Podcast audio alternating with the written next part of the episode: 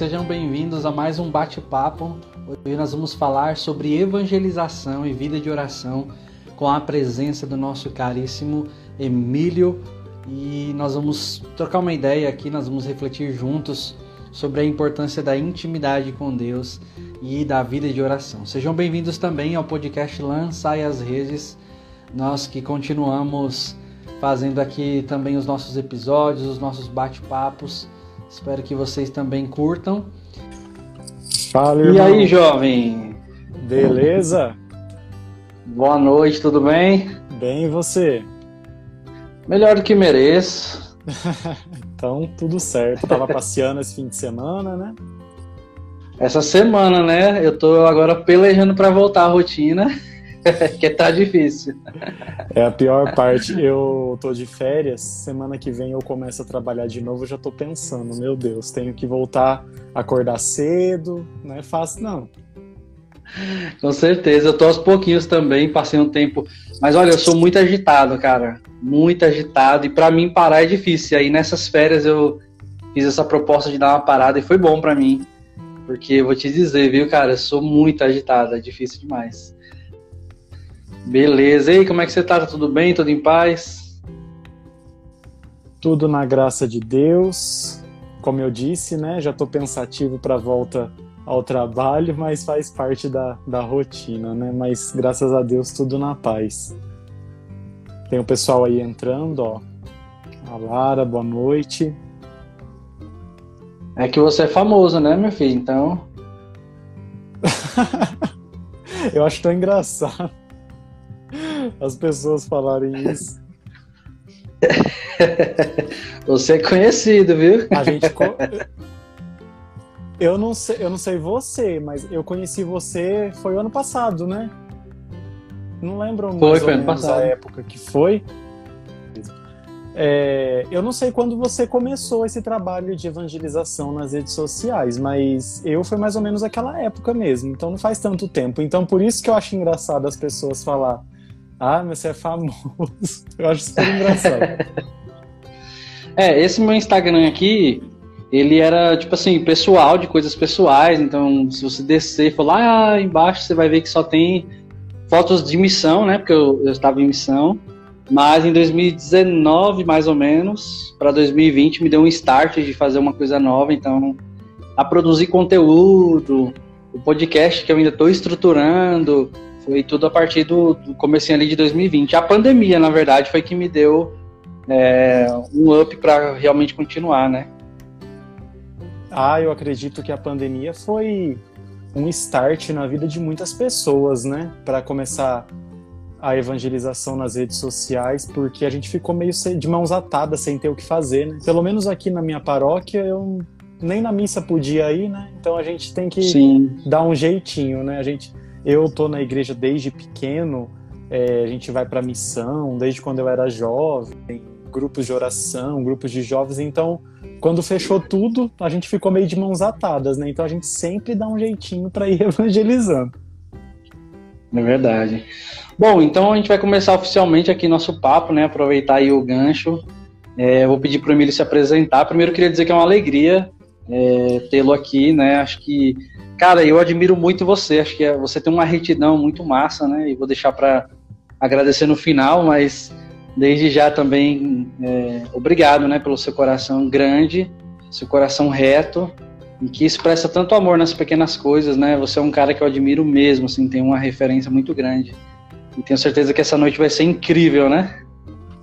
Amém. É, em primeiro lugar, eu quero agradecer pelo convite. É uma alegria também muito grande. A gente já tentou fazer uma live, mas infelizmente na época você estava com Covid, né? Não pôde participar, é. mas Deus sabe de todas as coisas e, e agora chegou a hora, né? E que a gente possa se encontrar mais e mais vezes. Mas como você disse, no final a gente agradece certo?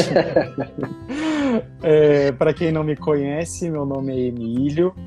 Eu tenho 31 anos, só a cara de jovem, mas não sou tão jovem assim. Eu sou da, da Diocese de Assis, a minha cidade chama Paraguaçu Paulista, uma cidade com 50 mil habitantes mais ou menos. Para quem não conhece, é interior de São Paulo e fica próximo à cidade de Marília, que é uma cidade mais conhecida, né? E eu participo da igreja desde a minha desde a minha infância, né? Eu sempre falo, 10 anos é criança ainda, foi quando eu comecei a servir na igreja, com a catequese, uhum. depois grupos de música, sabe? Esses corais de criança, foi onde eu conheci a música também. Depois conheci a renovação carismática, e aí a missão só foi aumentando, né? Quando a gente doa a nossa vida para Deus, é sempre, é... não falta trabalho, né? E é verdade. Foi. É sempre assim, né? E agora com a pandemia, como você disse, né, William, a gente tem que dar um jeitinho para evangelizar, né? Foi aonde eu comecei a usar também das redes sociais para levar um pouquinho da palavra de Deus. Então esse é o Emílio. Com certeza. E tá presente também no app vizinho lá, né? Que você bomba lá, né? a gente tenta, né? Faz umas palhaçadas lá e assim vai.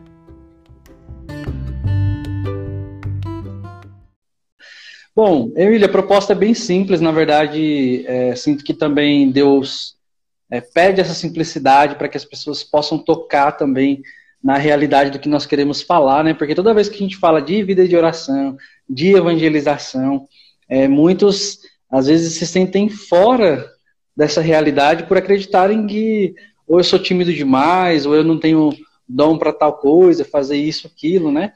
E dentre as várias perguntas que temos na, na caixinha, tem uma bem introdutória que eu achei legal aqui quando eu vi. Deixa eu só achar aqui. É a basicona para a gente começar. Ixi, tem muita pergunta aqui, peraí. Olha que benção. Ah, pronto, achei aqui ela.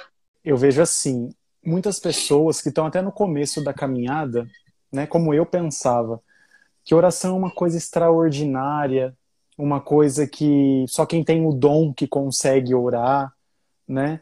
E conforme foi passando o tempo de caminhada, né, a gente vai vendo que oração é a coisa mais simples que existe, né? A gente pode orar Sim. em todo todo momento, todo todo horário do nosso dia a gente pode estar em oração. Acredito que a oração é o nosso coração voltado para Deus.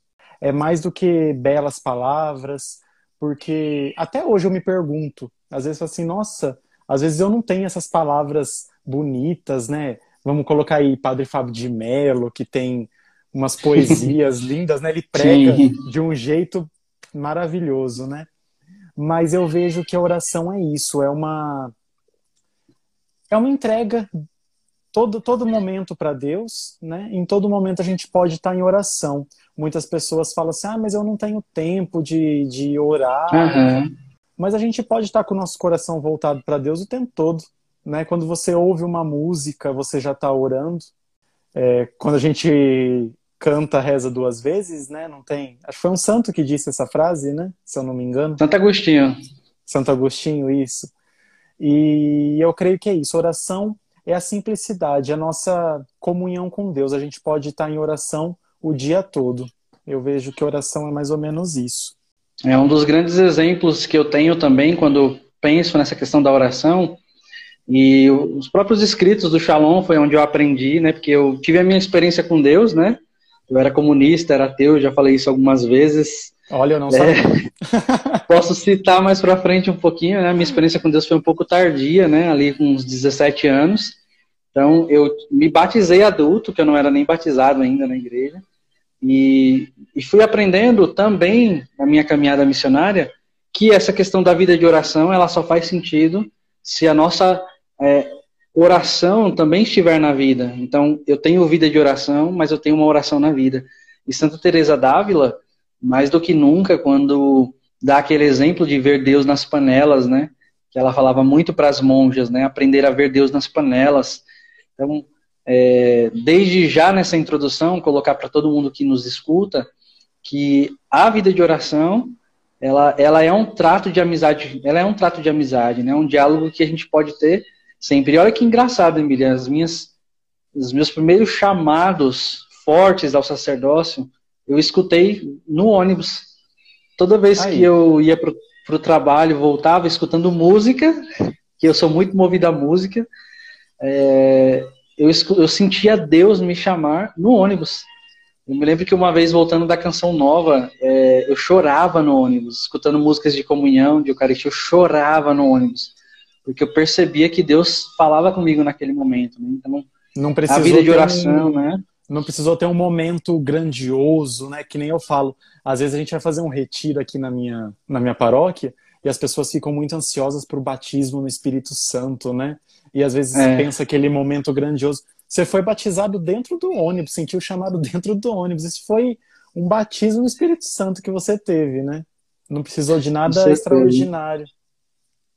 É, eu acho que desde a minha conversão essa experiência, porque a minha conversão foi na Santa Missa, né? Então, e também ninguém rezou por mim, assim, foi eu sentia Deus falando comigo, né? E essa é uma das outras perguntas que a gente também recebeu bastante aqui, é sobre Deixa eu ver se eu acho. É muito aqui, peraí. Aqui. Sobre como ouvir a voz de Deus, né? Emílio, como você ouvir a voz de Deus e como ouvir a voz de Deus? É, outra coisa também, outra questão. Muita gente já me perguntou isso também, William. Nossa, mas como que a gente ouve? Eu lembro que no começo da minha caminhada tinha uma. Não no começo, quando eu comecei a servir, na verdade, né? E aí, às vezes, a gente está falando, né, ministrando um momento de oração, e a gente fala, ai, Deus está me falando, é, tal, tal, tal coisa, né? Aí, uma vez, uma moça Sim. me che chegou e me perguntou, Emílio, mas como que você ouve? Vocês falam que Deus está falando com vocês? Vocês escutam a voz de Deus falando? Gente, Deus tem o poder para isso também, né? Se ele quiser vir aqui agora e falar, ele, ele é Deus, ele pode, né? Mas a gente ouve Deus no nosso coração, num sentimento, né? Às vezes Deus, Deus dá sinais de coisas, né, pra gente, é, até um testemunho já. Quando eu me formei, eu sou farmacêutico, não falei isso no começo da live. Eu pedia para Deus um emprego bom, que eu conseguisse conciliar a missão com o meu trabalho, né, tudo mais. E surgiu um emprego aqui na minha cidade, mas o cara ficou enrolando para contratar, assim, assim. Aí a gente já tem que ficar atento à voz de Deus, né? Acho que não é uhum. para ser. Surgiu outro emprego, a pessoa também ficou, não, próximo mês a gente contrata, você começa a trabalhar, a gente registra daqui três meses, tal, tal. Aí eu fiz até uma a quaresma de São Miguel, que inclusive vai começar no próximo mês, né, dia 15 de agosto. No último dia da quaresma, uma pessoa me ligou e falou: Emílio, amanhã lá em Marília, leva seus documentos, a gente vai te contratar porque tem um emprego para você lá. Você entendeu?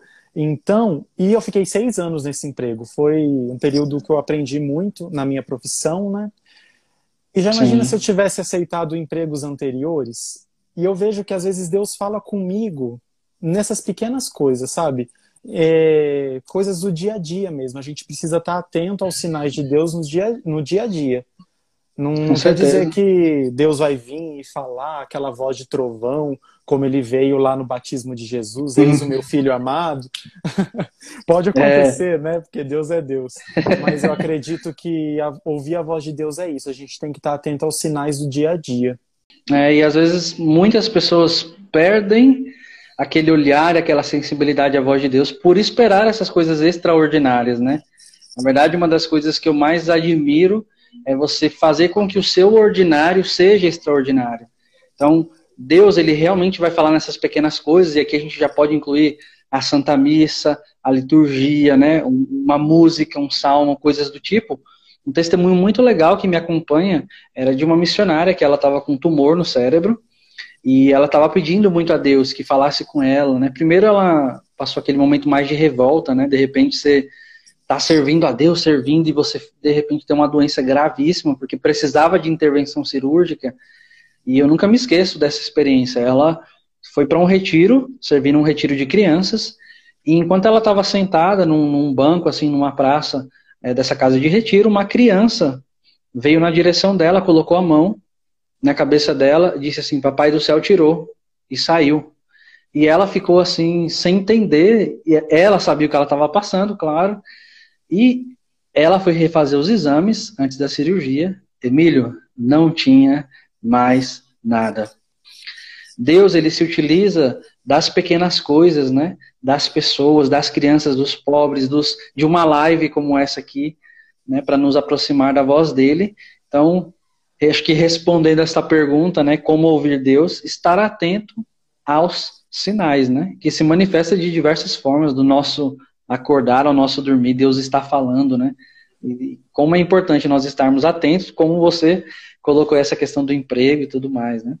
Eu acho que não desmerecendo os grandes momentos de oração, Deus já falou muito comigo nesses momentos, sim, sim. mas eu acho que as maiores experiências que eu já tive foram no simples, sabe? Igual você disse na Santa Missa, às vezes com uma canção ser batizado no Espírito Santo, com alguma é. coisa que acontece é, no dia a dia mesmo. Eu lembro tantas pessoas que iam, eu trabalhava em farmácia, drogaria, né? E muitas pessoas acham que a gente é psicólogo, médico, tudo dentro de uma farmácia. Né? E às vezes numa partilha ali do trabalho você recebe uma, um sinal de Deus para sua vida. Então é isso que você disse mesmo. A gente tem que estar atento às pequenas coisas. Com certeza. Eu trabalhei em farmácia dois anos, viu? Sério? Sei bem como é. Sério. Eu sou técnico em enfermagem, também não, não comentei aí no começo, né? Mas que bacana aí, ó. Nem sabia.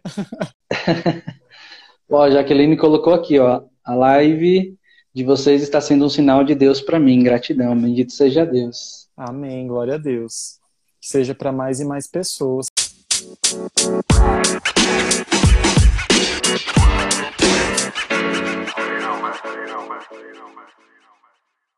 Já já a gente vai chegar aqui no assunto da evangelização, né, que para mim também é a prática da vida de oração, porque ninguém vive uma amizade com Deus para uma coisa intimista, né? Então, eu quero conhecer a Deus porque por mim mesmo quero ser santo, né? Isso passa pelo serviço.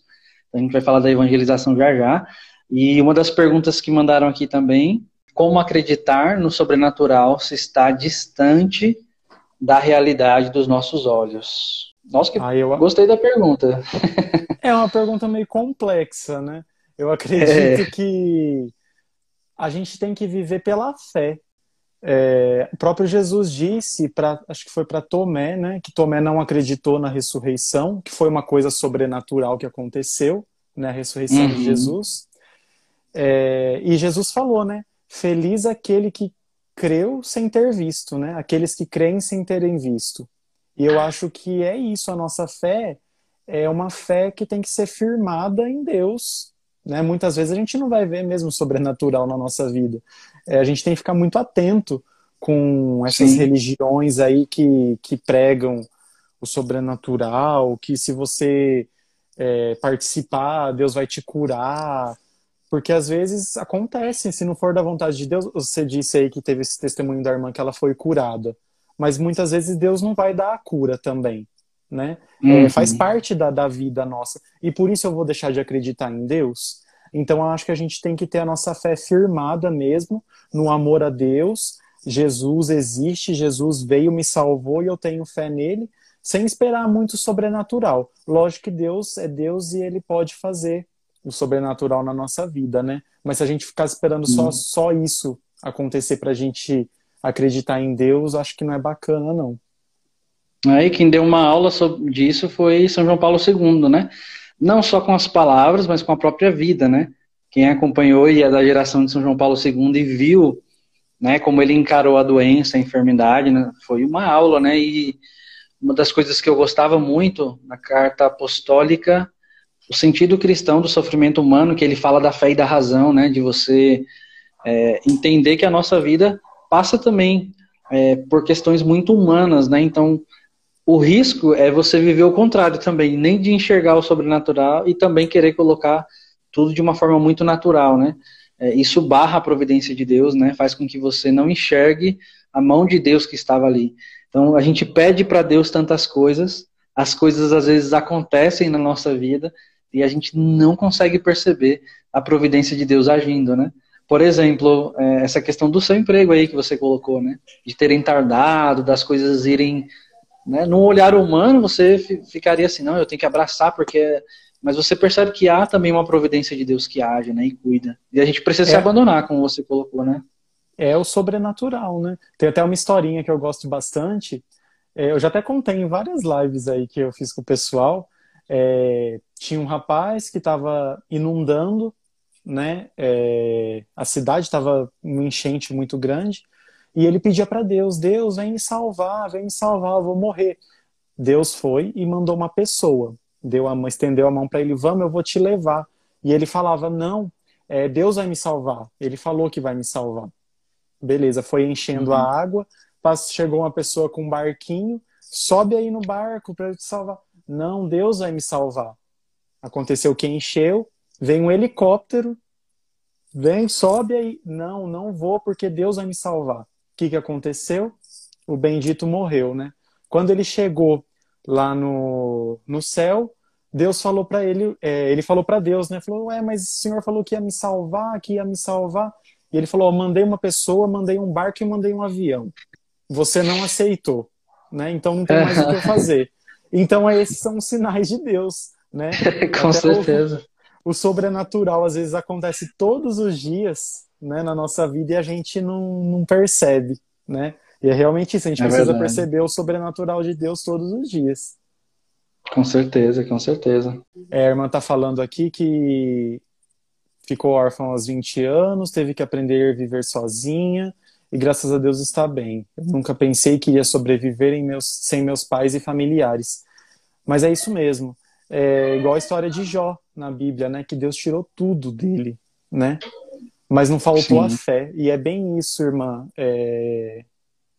Você escolheu a melhor parte, né? Você escolheu ficar perto de Deus. Né? E, e, é isso mesmo, a gente tem que seguir a nossa vida.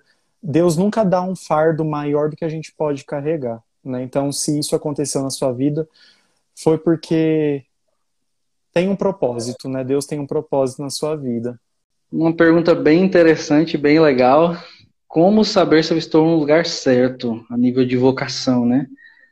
Nossa, eu, eu acompanhei jovens essa é com você, hein, William? no sentido vocacional, durante nove anos. Foram nove anos trabalhando com jovens e adolescentes. Essa aqui é uma pergunta, né? Eu até partilhava esses dias com o irmão, nós somos alguns seminaristas, nós fomos juntos, né, nessa viagem. E uma partilha era essa, né, falando sobre vocação, sobre estar onde Deus quer que a gente esteja, né? Eu, sinceramente, digo que eu acho que quando você chegar lá no face a face com Deus, você vai saber se, se era aquilo mesmo. Né? é, 100% acho que é assim que funciona, né?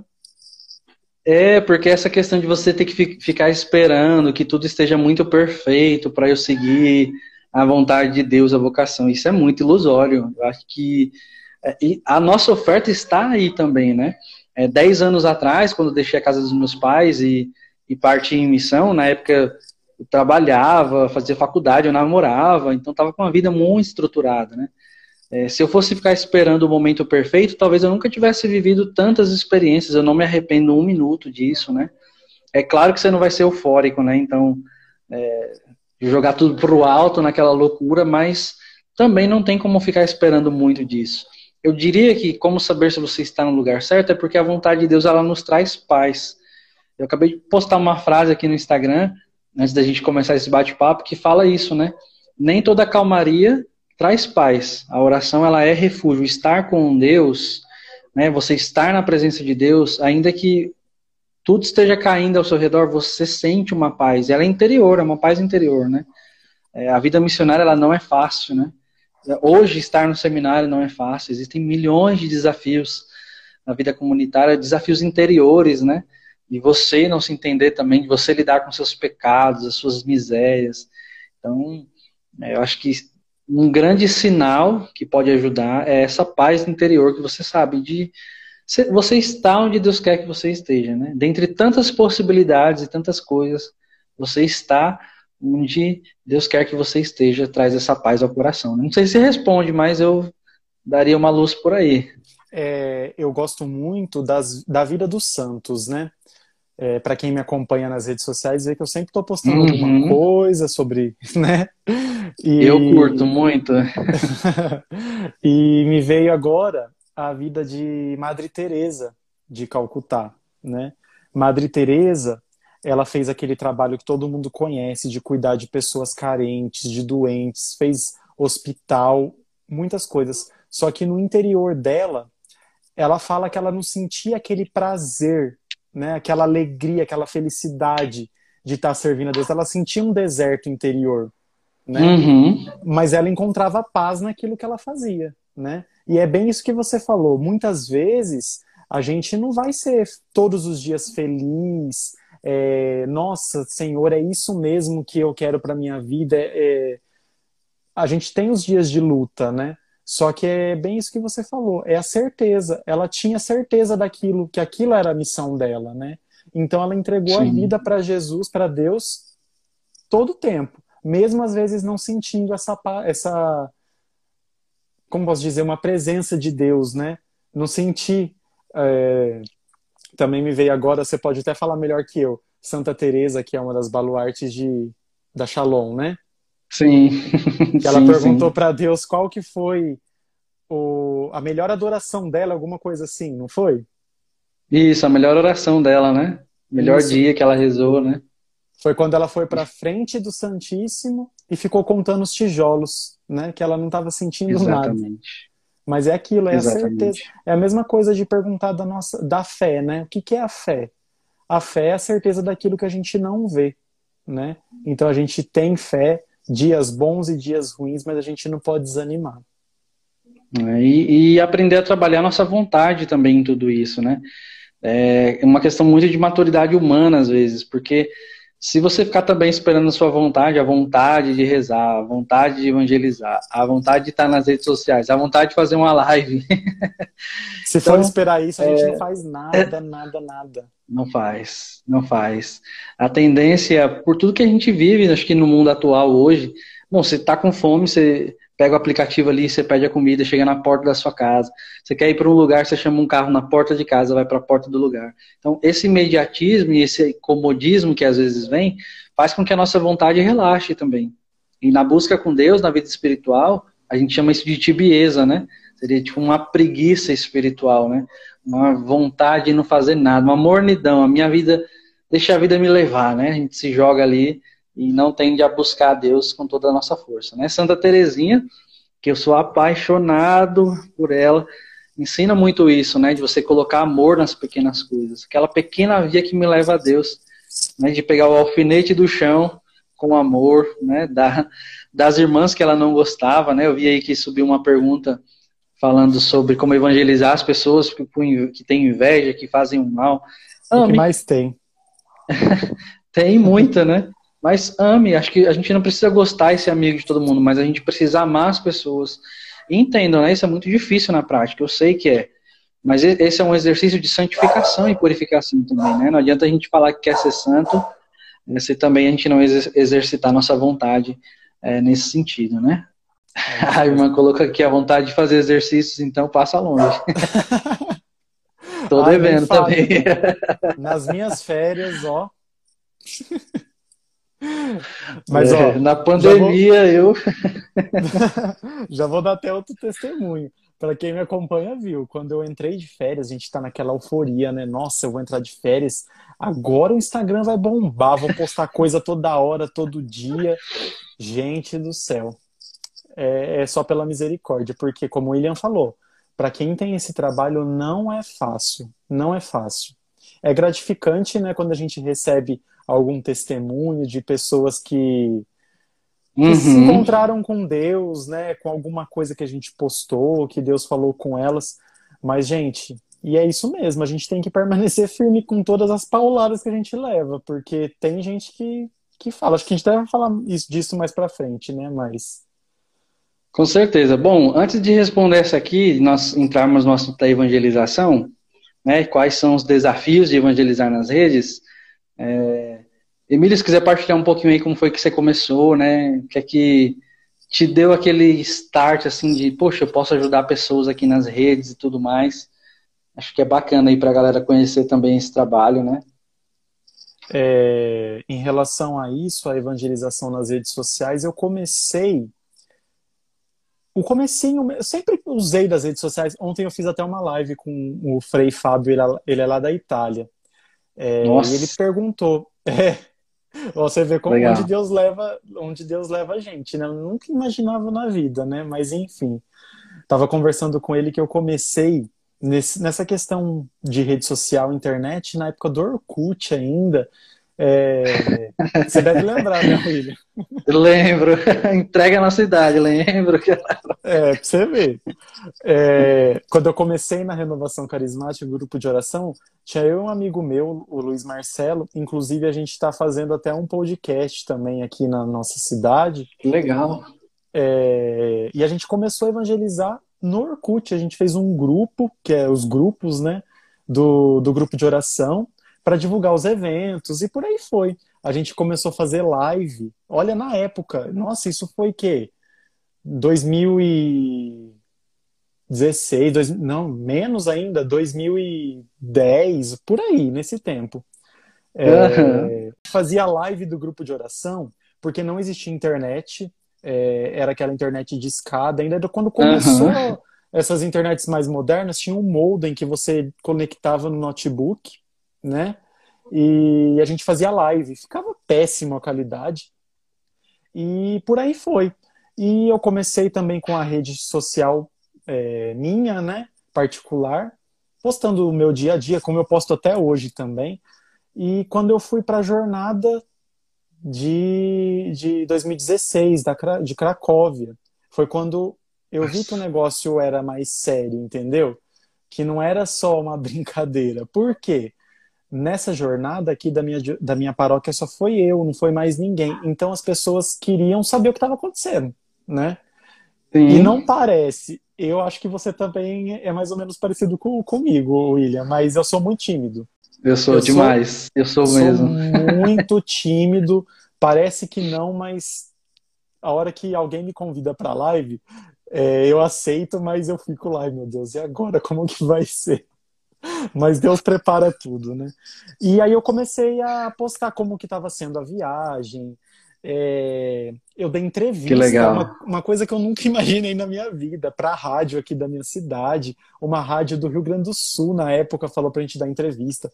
Eu estava lá no meio da multidão, lá na, na Polônia, é... uma moça da Canção Nova estava fazendo uma live pelo Instagram, da... pelo Facebook da Canção Nova e a gente deu entrevista, foi muito bacana. E depois, eu, depois disso nunca mais parou, né? Mas agora, quando eu levei mais a sério mesmo, foi por conta da pandemia. Quando eu falei, não, agora eu tenho que, que levar a sério. A gente montou um grupo de para divulgar o Instagram do pessoal aí que trabalha nas redes sociais, foi onde eu conheci o William. E depois daquilo só veio aumentando, aí comecei com os vídeos também. E foi assim que eu comecei nas redes sociais. Legal demais, viu? Final daí da conversa, eu vou deixar lá o, o Instagram, né, que a galera já vai ver pela live, mas também tem lá no, no app vizinho, que é assim que fala aqui, né, para não derrubar a live. É, diz que não pode falar o nome, né? É. Mas é o app da, é. das dancinhas. Exato, é isso mesmo. A irmã qual a grande da dancinha da, da Pisa. É, do piseiro aí, né? Do piseiro, é é, o maior desafio que você encontra nas redes sociais hoje, né, com a gente estar tá aqui inserido nesse lugar, né, quais são os grandes desafios que você enfrenta aí para evangelizar, além dos haters? é, existem vários, mas no começo, quando eu comecei a postar as coisas mais sérias, né, sobre a nossa fé, é, vinham muitos haters. Para quem não sabe, hater é as pessoas que falam mal do seu trabalho, né? No português claro. E tem muita gente. Eu não esperava, William, que tinha tanta gente assim. E às vezes o que até me chateia, às vezes que acontece, gente dentro da própria igreja, né? Uhum. Próprios católicos vêm falar mal de uma coisa que a gente está usando para evangelizar. Mas isso aí é o de menos, né? O que mais eu vejo assim de dificuldade, vou falar uma coisa prática, na prática, por exemplo, você ter a constância, porque não é fácil. Às vezes vem é. mesmo esse abatimento que você disse. Tem dia que a gente acorda, nossa, hoje eu vou gravar três, quatro vídeos para deixar um conteúdo já pronto. Eu fiz esse propósito, a gente vou até é, dar um testemunho aqui que eu não cumpri. Nas minhas férias, eu falei, não, eu preciso levar a sério. Eu vou gravar um vídeo por dia nas minhas férias. O que, que aconteceu? Nos primeiros eu gravei, né? Já postei tudo que eu tinha gravado, agora não tenho mais conteúdo. Acabou. é, eu acho que essa é uma das dificuldades, uma dificuldade que eu tenho, isso é particular meu. Porque é aquilo, a gente precisa é, divulgar aquilo que a gente conhece, né? Até mesmo o tema da, uhum. da, da live aí é intimidade e vida de oração, a gente precisa ter intimidade com Deus, né? Então a gente precisa conhecer, a gente não consegue ter intimidade e amar aquilo que a gente não conhece, né? E eu tenho uma dificuldade é muito grande em leitura, né? Por incrível que pareça. É, meu temperamento é sanguíneo, então às vezes eu pego alguma coisa para fazer e já nem termino, já parto para a próxima, né? E essa é uma das dificuldades também é, que eu, eu sinto na, nas redes sociais, né? E às vezes a, a falta de incentivo, isso daí hoje em dia não muito mais, mas quando a gente começa, principalmente o começo é. não é fácil. Né? Acho que você passou por isso também. Uhum. Muitas críticas, às vezes, de pessoas próximas nossas, né? Ah, para Demais. de ser tonto.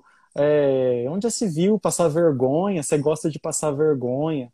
mas eu acredito que isso daí a gente tem que usar como impulso para a gente ir para lugares mais longe. A gente não pode parar nessas críticas, não, porque senão a gente trava. Isso daí é para a vida toda, né? Não adianta.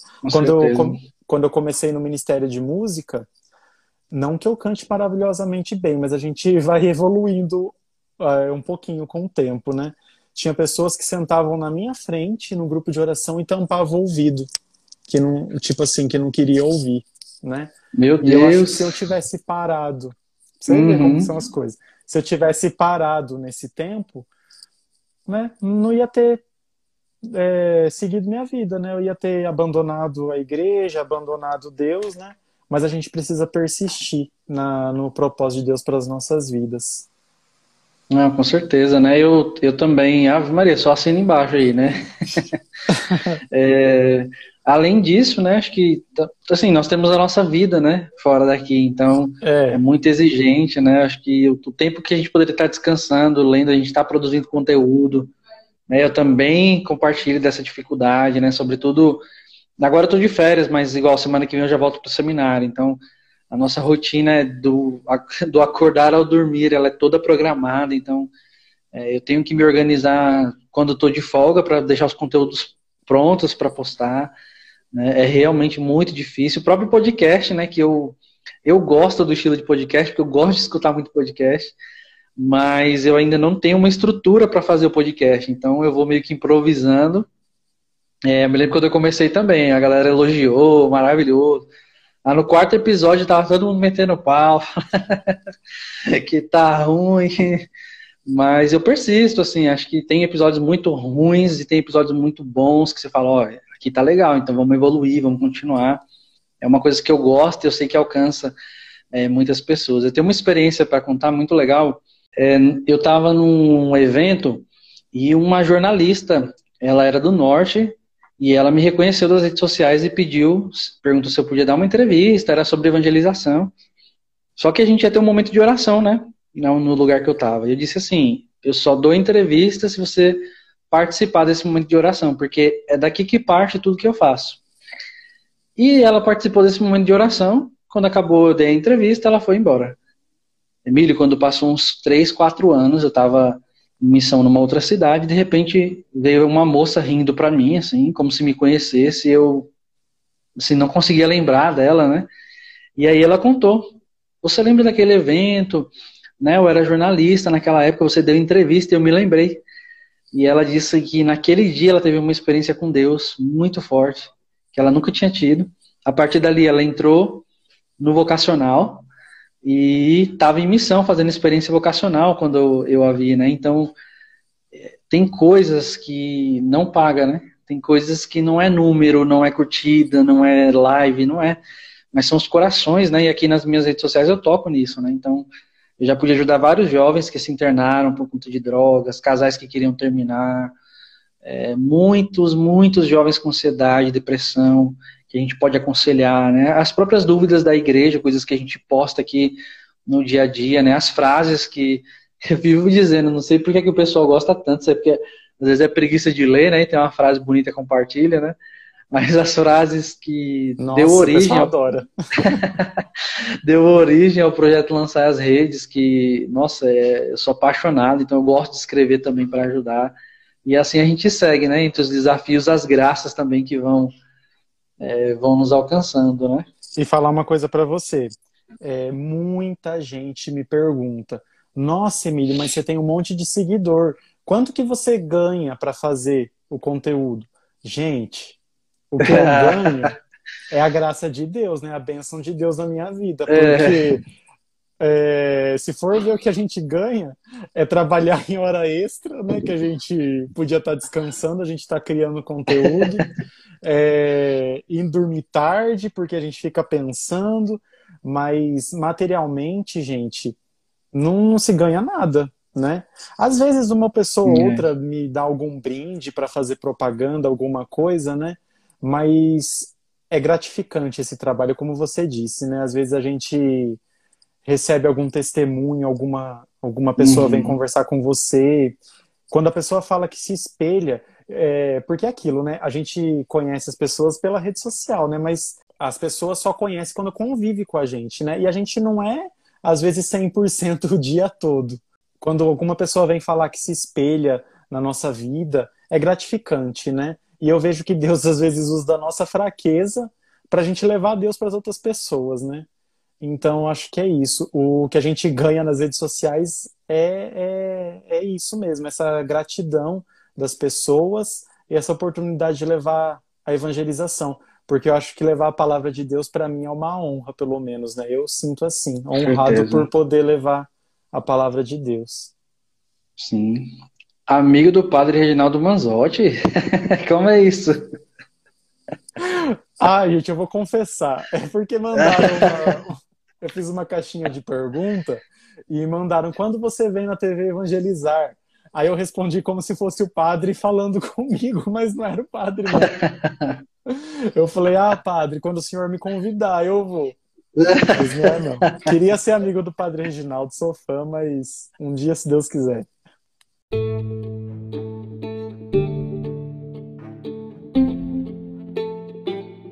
Bom, nossa, o bate-papo tá incrível, muito feliz de estar aqui, Ave Maria, eu...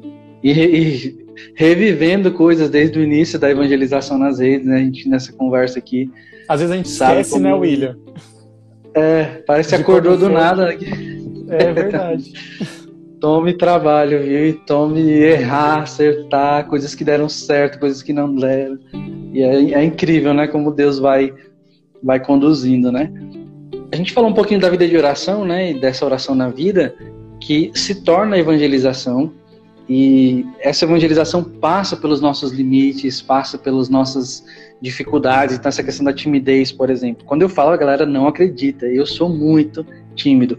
Emílio, nunca me esqueça o primeiro dia que eu peguei esse celular para fazer um story, gravar e me ver. É sério, eu ficava olhando assim, gente, não, não, não vou postar isso. Não vou. E postava, ficava vendo quem viu. O retorno da galera, ficava preocupada. Olha Ou assim, né? errava, Olha né? o celular. Era. e hoje eu falando assim, meu Deus, eu faço live deitado, às vezes brincando. Eu falo, meu Deus, como que, que aconteceu, né? Mas acho que essa exposição também, de alguma forma, me confronta também para ser melhor, né? Porque não adianta eu postar, por exemplo, eu estou postando aqui é, as virtudes, né?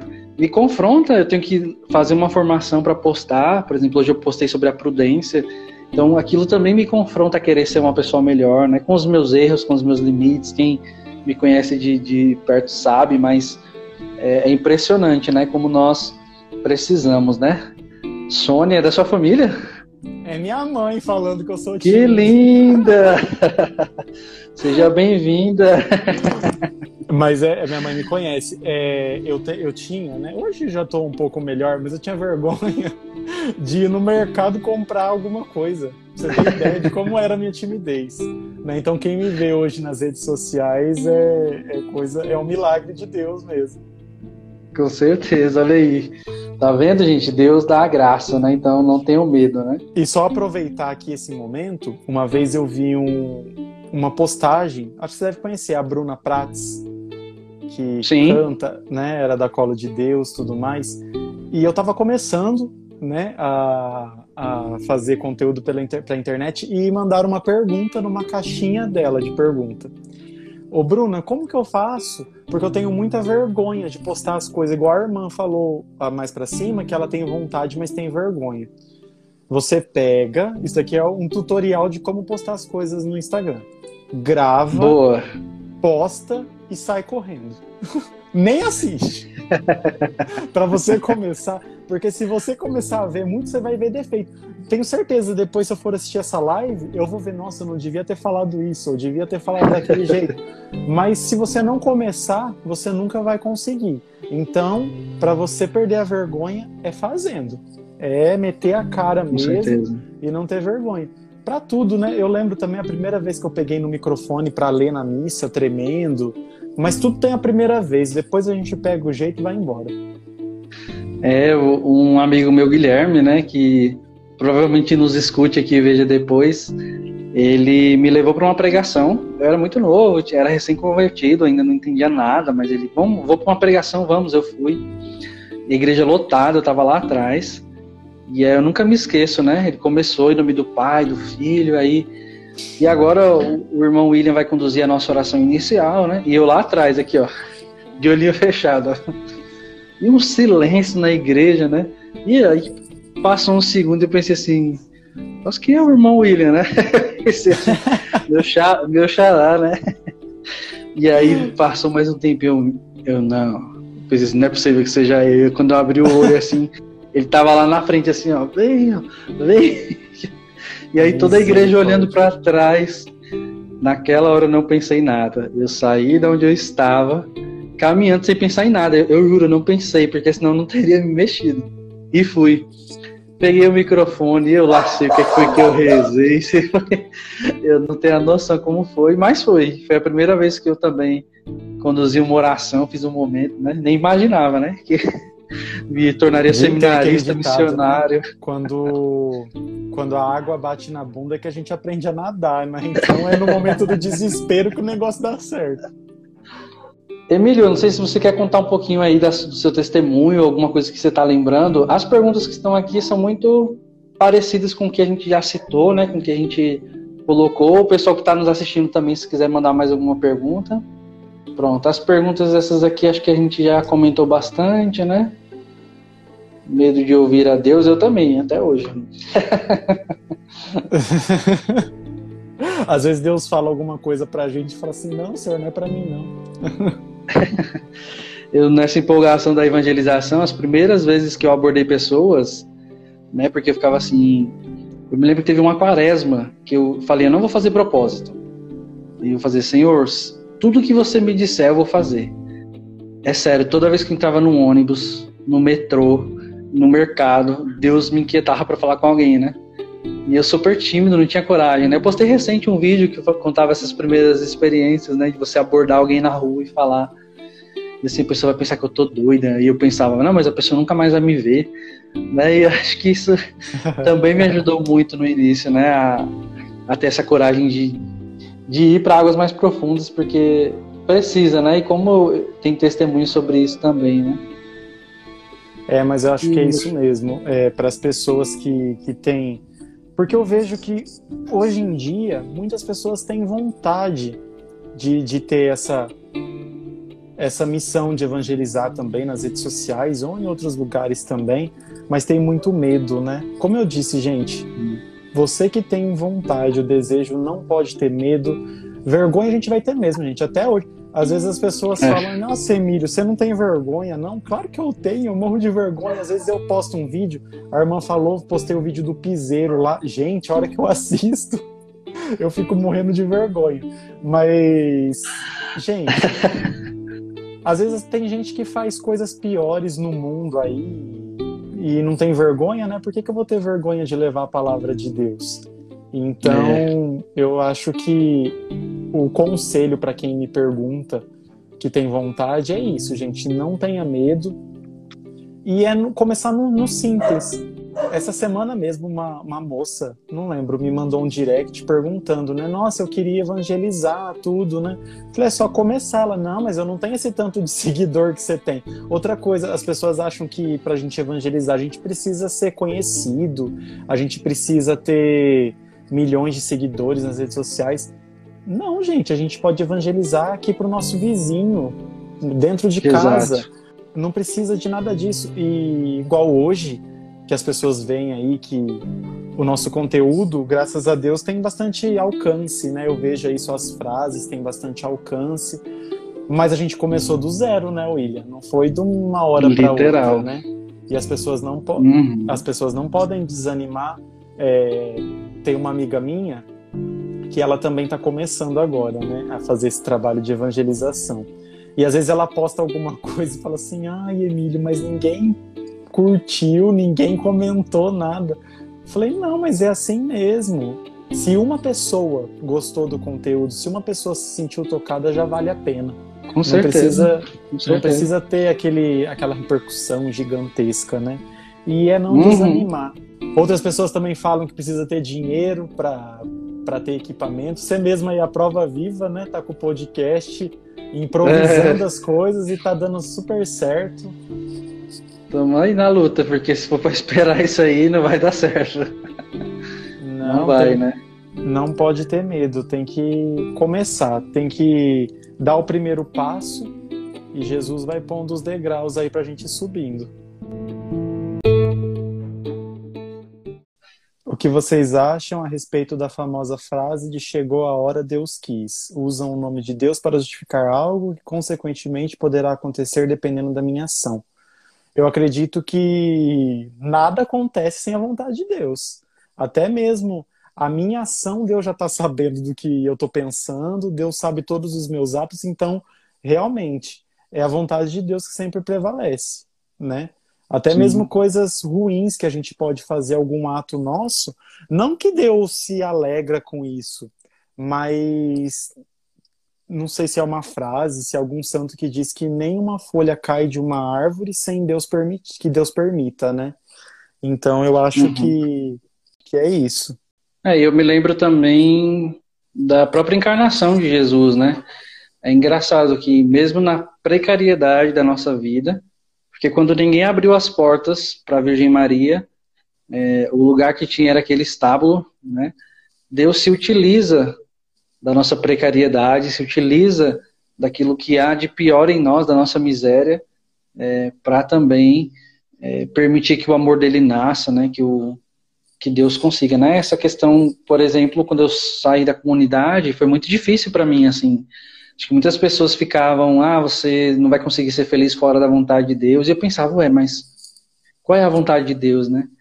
E entendendo que Deus também vai comigo, assim, no meu caminho, não, não fiquei abandonado por Deus e, e pronto, né? Acho que Deus, ele, a, Deus quer a nossa salvação e a nossa felicidade, então ele faz de tudo para que a gente também alcance isso, né? Vai se utilizando das estruturas ali, né? A irmã disse, aconteceu um acidente, alguém morreu, ah, mas Deus permitiu, mas é isso mesmo, irmã. É aquilo que a gente estava falando, nada acontece sem a permissão de Deus né? A gente nasce com um propósito na, na nossa vida. A gente sabe que às vezes um acidente a gente não espera, né? Nesse tempo de Covid, eu perdi um primo recentemente, fazem duas semanas. A gente não quer que isso aconteça, né? Mas a gente não pode abalar a nossa fé por conta disso também, né? Igual a irmã uhum. disse mais para cima aí, que ela perdeu todos os familiares e ficou sozinha. Sim. Foi uma coisa que, que Deus quis, às vezes Deus não quis, sei lá, mas ele permitiu, porque é igual eu disse, é, Deus não dá o fardo maior do que a gente possa carregar. A gente passa pela nossa liberdade também, e há também a beleza do amor de Deus aqui na liberdade humana, né? Que permite que a gente faça as coisas, né? Sem, sem nos fazer de nós como marionetes, né? Deus é de, nos deixa né? livres. Né? A gente é ah, é livre. Para evangelizar nas redes sociais é necessário um diretor? O Emílio pode ser seu diretor. não é necessário. Eu não tenho, assim, um diretor. É. Eu não sei se você tem, William, mas eu não tenho um diretor espiritual fixo. Eu tenho vários amigos que eu busco conselho, eu até mesmo dicas, porque como eu sou leigo, então eu morro de medo de postar alguma coisa contra a nossa fé, que isso é muito perigoso também, né? A gente não pode postar nada que a gente acha que é. Então, às vezes eu gravo alguma coisa e mando para algum padre amigo é, para ver se está certo Legal. ou não. Mas um diretor espiritual, eu, eu mesmo não tenho. Não sei se você tem, William. Se você ficar com medo como lei, imagina eu como seminarista. Já pensou postar uma heresia? Deus me livre dessa hora. É, eu tenho direção espiritual, assim, por conta do seminário, mas não ligado às redes. Na verdade, uma dica que eu daria é você ter boas referências, né? Então, é, e nunca abraçar de primeira o que alguém posta, assim. É sempre bom você tentar ver as fontes que a pessoa se utilizou, né? É, enfim, ter boas referências nas redes, porque a galera quer evangelizar, mas às vezes tem referências que, meu, é loucura, né? Então, é, eu diria nem o diretor, mas boas referências, isso aí é muito importante. E sempre verificar as fontes, né? Por que, que a pessoa disse isso, disse aquilo, né? Então, é bem complexo. Por exemplo, perguntaram para mim agora recente sobre o decreto do Papa com relação às missas, missa tridentina. Eu não tinha lido ainda, então eu não posso chegar aqui e gravar um vídeo e, e falar, e às vezes nem é bom também se envolver em polêmica que às vezes as pessoas não querem aprender, as pessoas querem tretar na internet, né? Então, é, até nisso você tem que ficar ligado, né? E, e, pé no chão ali, porque senão, meu filho, você se perde, vai junto. E o povo gosta de uma treta na internet, né? Nossa, é... hoje mesmo a gente tem um grupo. Ah, falando nisso, ainda vou até te incluir lá. É... De influencers católicos. Foi criado. Ixi, não sou, não sou eu, não, então, aquele, né? imagina que não, imagina que não. E tem um irmão que postou lá que ele estava sofrendo uns ataques de uns haters aí, porque ele postou alguma coisa, só que ele postou explicando o que era, né? É a renovação carismática e uma pessoa é tradicional, não gostou. E. Maria. É complicado, né? A gente precisa ter o pé no chão e ele não estava errado na postagem dele, né? Só que a pessoa, ela só não se identifica, né, com o carisma uhum. dele. E isso também é, às vezes a gente desanima, já sofri muito com isso, né, por, por conta de, para quem me segue ver que eu faço coisas relacionadas ao humor, né? É, e muitas pessoas não se identificam, acham que a gente está zoando com o nome de Deus, está zombando o nome de Deus. Gente, imagina que eu vou fazer uhum. alguma coisa para zombar o nome de Deus. É, esse vídeo mesmo, que a irmã falou do piseiro, teve gente que veio falar mal de mim, que onde já se viu que Nossa Senhora é rainha do piseiro. Gente, se ela é rainha, ela é rainha de tudo, né? Então, é rainha do piseiro por quê? Porque ela pisa na cabeça da serpente, é só um, uma palavra. Um trocadilho, usada, um trocadilho né? e a pessoa acha que a gente está zombando, né? Mas é, é, essa rede, as redes sociais, ela é boa, mas também ela tem a parte ruim. Olha, tem umas. Você quer saber como, como eu entrei no seminário, mas eu vou indicar, na verdade, o podcast que eu gravei sobre o celibato.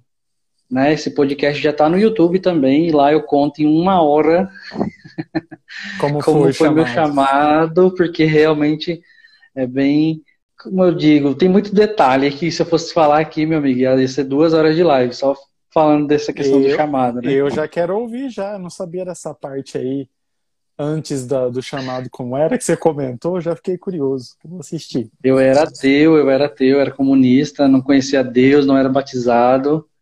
É só minha mãe é católica, então meu pai, a gente não foi batizado criança, então eu fiquei muito solto aí na vida, né? Minha experiência com Deus foi lá aos 17 anos.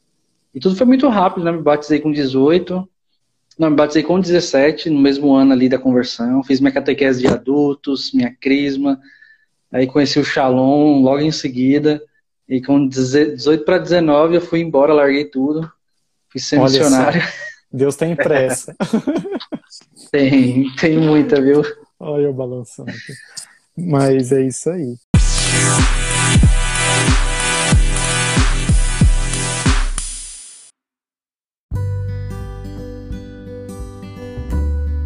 Cara, é isso, Emílio. Eu queria É, desde já agradecer você, né, agora oficialmente, né, vou já abrir um espaço para você falar aí também, mas é, como eu disse no início desse, desse bate-papo, é, você é uma pessoa que eu admiro muito, cara, você tem uma retidão de coração impressionante.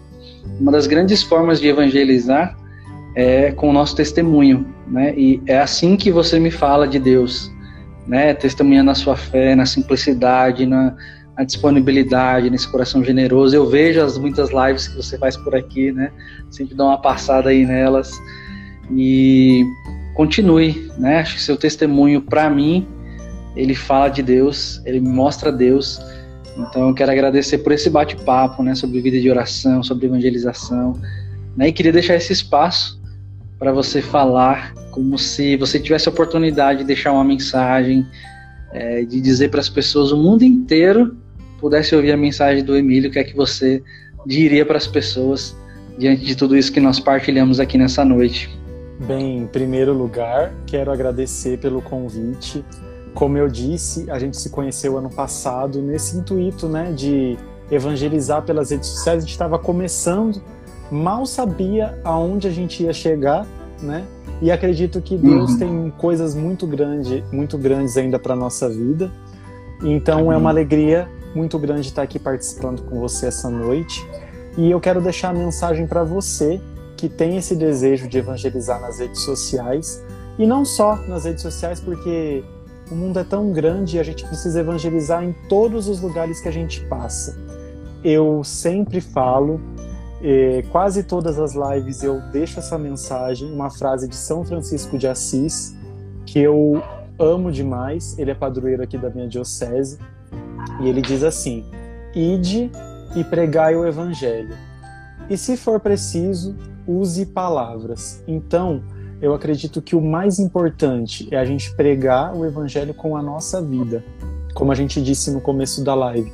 A gente não precisa ter palavras bonitas, é, ser formado em teologia, filosofia, mas a gente precisa ter o coração aberto à vontade de Deus né, escutar o chamado de Deus para nossa vida e não ter medo, não ter vergonha de levar a palavra, levar a vida que Jesus nos deu através da cruz. Com a morte de Jesus na cruz foi para nos salvar, então a gente precisa propagar essa vida aí, essa salvação para o mundo inteiro, para que o mundo inteiro conheça. Amém, amém demais. Cara, muito obrigado, viu? E olhe, conte comigo para o que precisar, né? Tem meu número, pode mandar mensagem, mandar intenções de oração. Rezar pela sua mãe aí também, passou por aqui. é, não sei se ela tá aí, mas ela tá aqui atrás de mim. pois obrigado, cara. Continue com essa alegria e segue em frente, viu? Deus abençoe. Amém. E força aí, amanhã eu vou estar assistindo a live com o Padre Rony. Todo meu mundo que Deus, tá aqui Deus. convocado para assistir, que vai ser top demais. Tamo juntos, cara. Obrigadão, viu? É isso aí, William. Deus abençoe, viu? Até a próxima. Amém. Um grande abraço. Se você ainda não segue o Emílio, vai lá no perfil dele, que vale muito a pena. E também na descrição do podcast vai estar aqui o arroba dele, né? Que Deus abençoe imensamente vocês. Vamos evangelizar e lançar as nossas redes em águas cada vez mais profundas.